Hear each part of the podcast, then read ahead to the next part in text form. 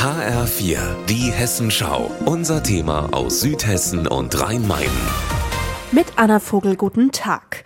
Freche Zöpfe, Sonnenbrille und meistens gute Laune. Das ist die zehnjährige Lucy, die aktuell im Kinofilm Lucy ist jetzt Gangster zu sehen ist. Ich muss eine Bank überfallen. Kannst du mir das beibringen? Ich helfe dir. Wenn Gangster werden oder was auch immer. Das Besondere, der flotte Kinderfilm spielt zu großen Teilen in Heppenheim, unter anderem in der Schlossschule. Und deshalb sind die Heppenheimer Grundschüler auch mit die ersten, die den Film überhaupt sehen dürfen.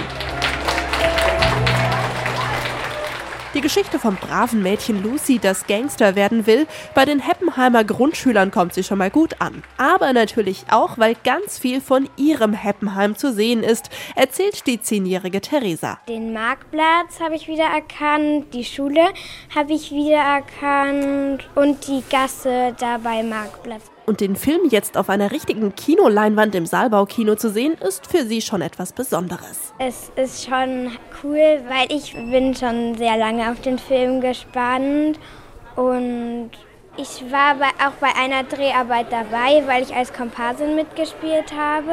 Auch der neunjährige Oscar hat vor zwei Jahren einige Szenen miterlebt.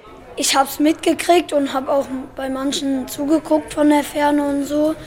Ja, ich finde es schon cool, irgendwie, dass sich gerade der Regisseur und so die ähm, Schule rausgesucht hat. Und der Regisseur Till Endemann ist dann auch persönlich mit den Zwillingen, die sich die Rolle von Lucy geteilt haben, in Heppenheim, um mit den Grundschülern zusammen die Filmpremiere zu feiern.